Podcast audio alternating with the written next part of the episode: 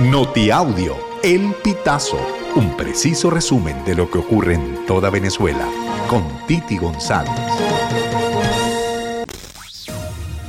Bienvenidos a una nueva emisión del Notiaudio El Pitazo del 7 de agosto del 2023. Jessica y Catalina son dos muñecas danzantes que han acompañado a unos venezolanos en su travesía por Sudamérica y Centroamérica en la frontera de México con Guatemala, donde quienes los manejan usan el baile para vivir en la ruta migratoria. Para realizar esta danza usan alrededor de ocho palos de madera y tubos de plástico que se amarran a los pies de Yendri Pérez y las dos muñecas que llevan alegría a sus compatriotas. Este migrante de 30 años era camillero en Venezuela, pero migró a Colombia y fue en ese país donde empezó la actividad danzarina para y avanzar en su tránsito hacia Estados Unidos. Este venezolano ha recorrido al menos ocho países desde Venezuela hasta México con sus muñecas que lo han acompañado en toda la travesía y llevan mensajes de fortaleza y esperanza para los migrantes. Una joven pareja de esposos residentes en Marín, sector ubicado en el municipio San Felipe del estado de Yaracuy, fueron asesinados el viernes 4 de agosto dentro de su finca. El cuerpo de José Manuel Alvarado presentó signos de tortura y las fuentes policiales presumen que murió a golpes. Su esposa, Yusmari Guerra, murió calcinada dentro de su habitación.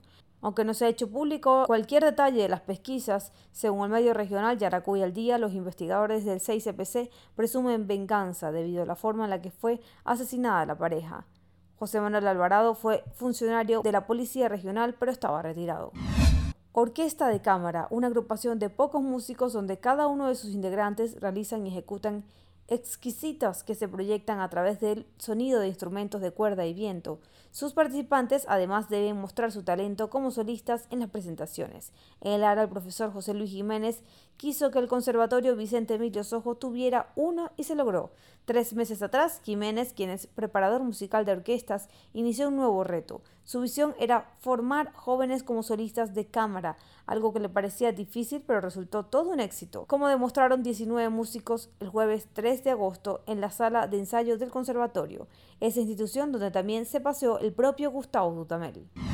La Academia Venezolana Danzas y Tambor, que nació en Estados Unidos, asistió al Festival Cultural Around the World celebrado del 13 al 23 de julio del 2023 en la ciudad de Alain, en los Emiratos Árabes. El grupo folclórico fue invitado a participar como embajadores culturales por el Consejo Internacional de Organizaciones de Festivales de Folclore y de las Artes Tradicionales, colaborador oficial de la UNESCO.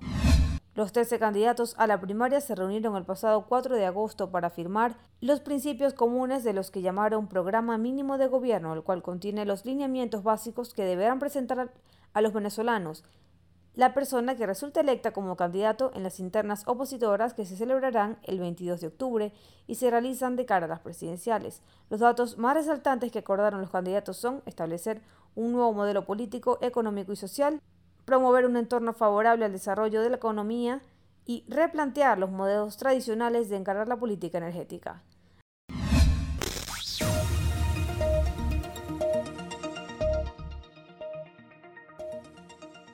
Amigos, así finalizamos. Si quieres conocer más informaciones, ingresa a elpitazo.net.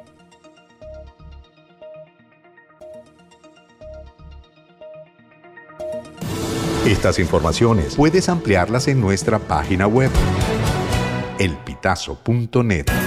También recibimos tus denuncias vía SMS o WhatsApp a través del 0414 230 2934.